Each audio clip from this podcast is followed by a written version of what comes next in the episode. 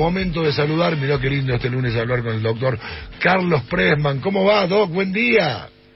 Buen día. País. Oh, qué buen comienzo. Hola, Doc, ¿cómo andás?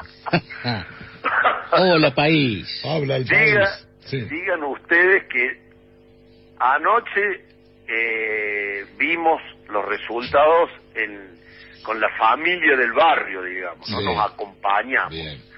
Y ahora tengo al frente un paciente que escucha el programa Ah. diariamente. Dice, uy, ahora Barraco va a tirar el título. Y me dio el título. O sea que evidentemente Ah, escucha ya el programa.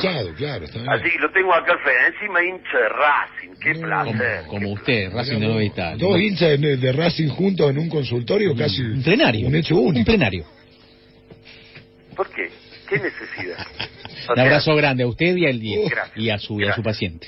Gracias. Bueno, quiere que Sí, le... el título lo dice usted, lo digo yo. El doctor Carlos Presman, lunes 14 de agosto, pospaso, votar es salud. Esa es la hipótesis. Votar es salud. Eh, quienes tratamos de entender los fenómenos humanos, en este caso de salud enfermedad, hemos aprendido desde la evidencia y la experiencia que la complejidad que anida en por qué nos enfermamos reside de manera última e íntima en dos sentimientos, que son el miedo y la soledad. Cuando analizamos las patologías más prevalentes, entre las cuales están las enfermedades cardiovasculares y los trastornos depresivos, cuando indagamos cada vez más profundamente en la especie humana, se ha descubierto que los sentimientos que inspiran a la aparición de las patologías que hoy convivimos Sí. son la soledad y el miedo. Desde tiempos inmemoriales el hombre ha sabido combatir esas dos emociones acompañándose de manera gregaria con el resto. O sea, que la longevidad y las condiciones de vida siempre son éxitos colectivos que construimos entre todos. Así, la presencia del otro, de la familia, de la ciudadanía, de los compañeros, de los amigos, nos disminuyen el miedo y nos disminuyen la soledad. Los grupos sociales que tienen mejores condiciones de vida son aquellos que se acompañan colectivamente en un marco de respeto y diversidad. Dicho esto, sosteniendo la hipótesis de que votar es salud, implica que el acto eleccionario es atravesar el miedo a quedarse en la casa, o mejor dicho, el miedo a salir, y ir al encuentro de los otros en un fenómeno colectivo que incide en el destino de un grupo social. O sea, que el acto de votar conlleva atravesar el miedo y disminuir la soledad, que son los sentimientos que son el origen primario de numerosas patologías. Sosteniendo esta idea de que votar es salud, trasladamos esa hipótesis a la lectura de lo que nos pasó a 40 años de haber iniciado la democracia en la Argentina. En estos 40 años no solamente transcurrimos votando, sino que además se estudió por qué votamos y por qué votamos como votamos.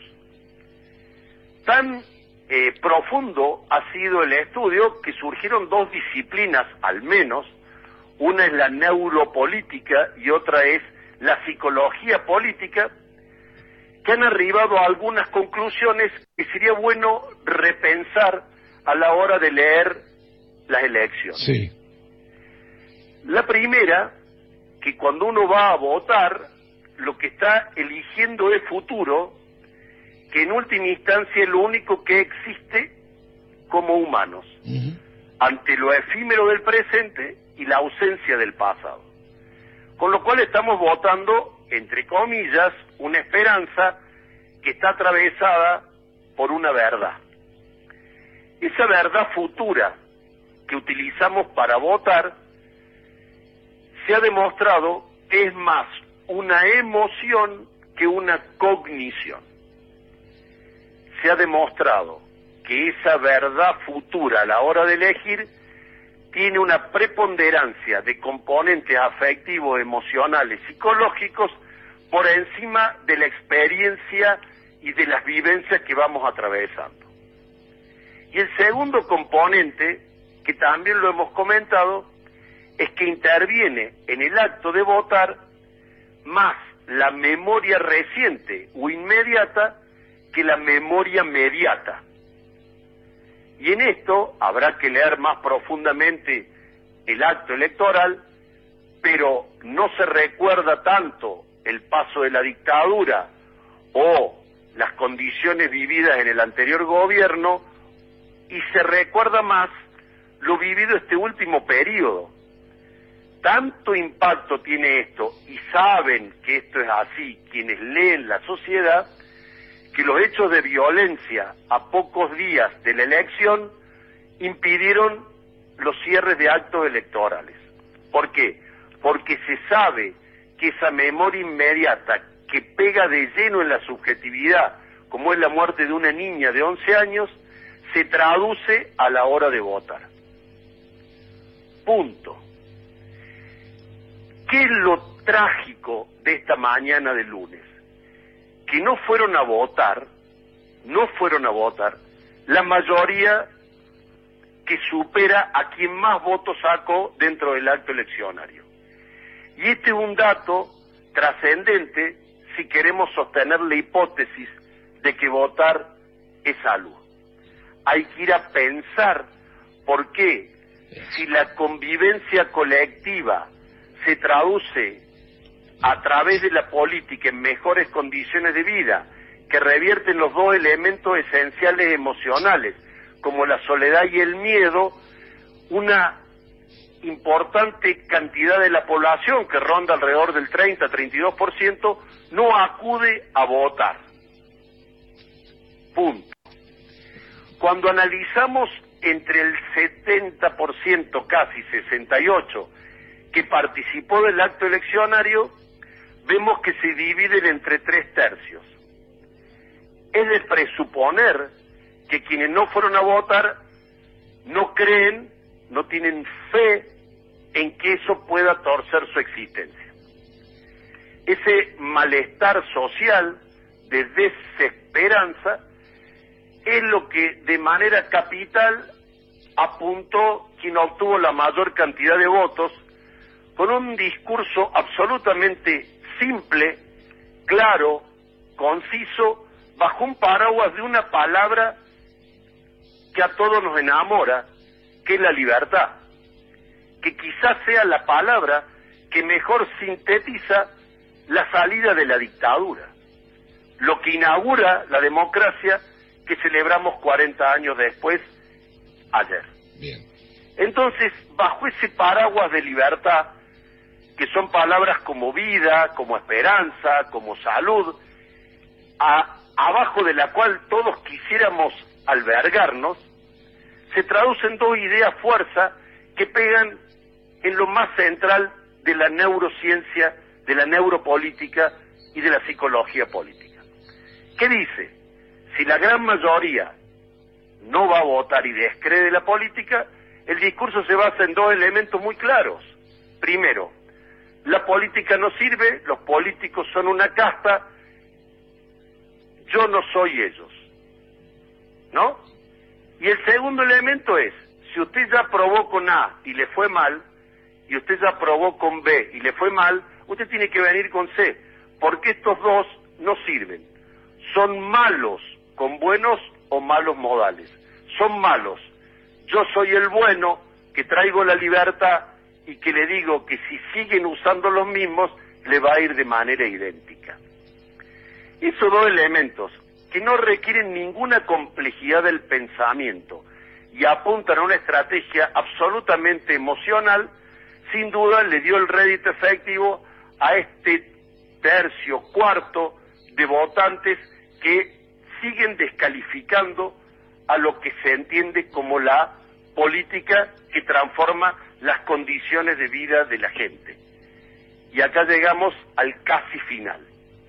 Si decimos que votar es salud, atrás de esta bella hipótesis que sostenemos de manera enfática, tiene que ir de la mano de transformar la realidad cotidiana e inmediata de cada uno de los ciudadanos para que esa realidad transformada se traduzca esa realidad cognitiva, razonada, pensada, en una emoción que nos invita a votar saludablemente por quien a través de la política nos cambió las condiciones de vida para que vivamos democráticamente, por decirlo de manera sintética, con salud y educación.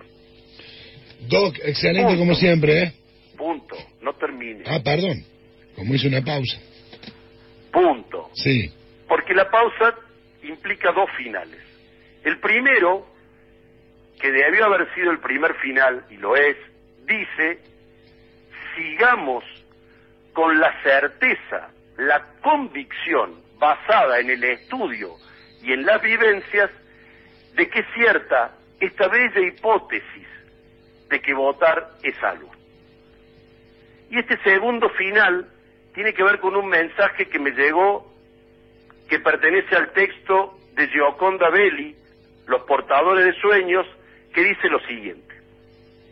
Hoy, como muchos, me levanté con el alma prendida de un hilo, la esperanza rota y una tristeza indescriptible. Y después recordé que el arte de la derecha es desmoralizar a los pueblos. Nosotros vamos a seguir juntándonos, vamos a seguir caminando, vamos a seguir organizando la bronca, vamos a seguir siendo porfiadamente unos soñadores de un mundo más justo. Votar es salud.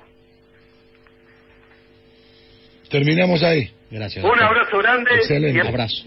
espero haber estado a la altura de este lunes trágico y nos escuchamos el próximo lunes. Espectacular.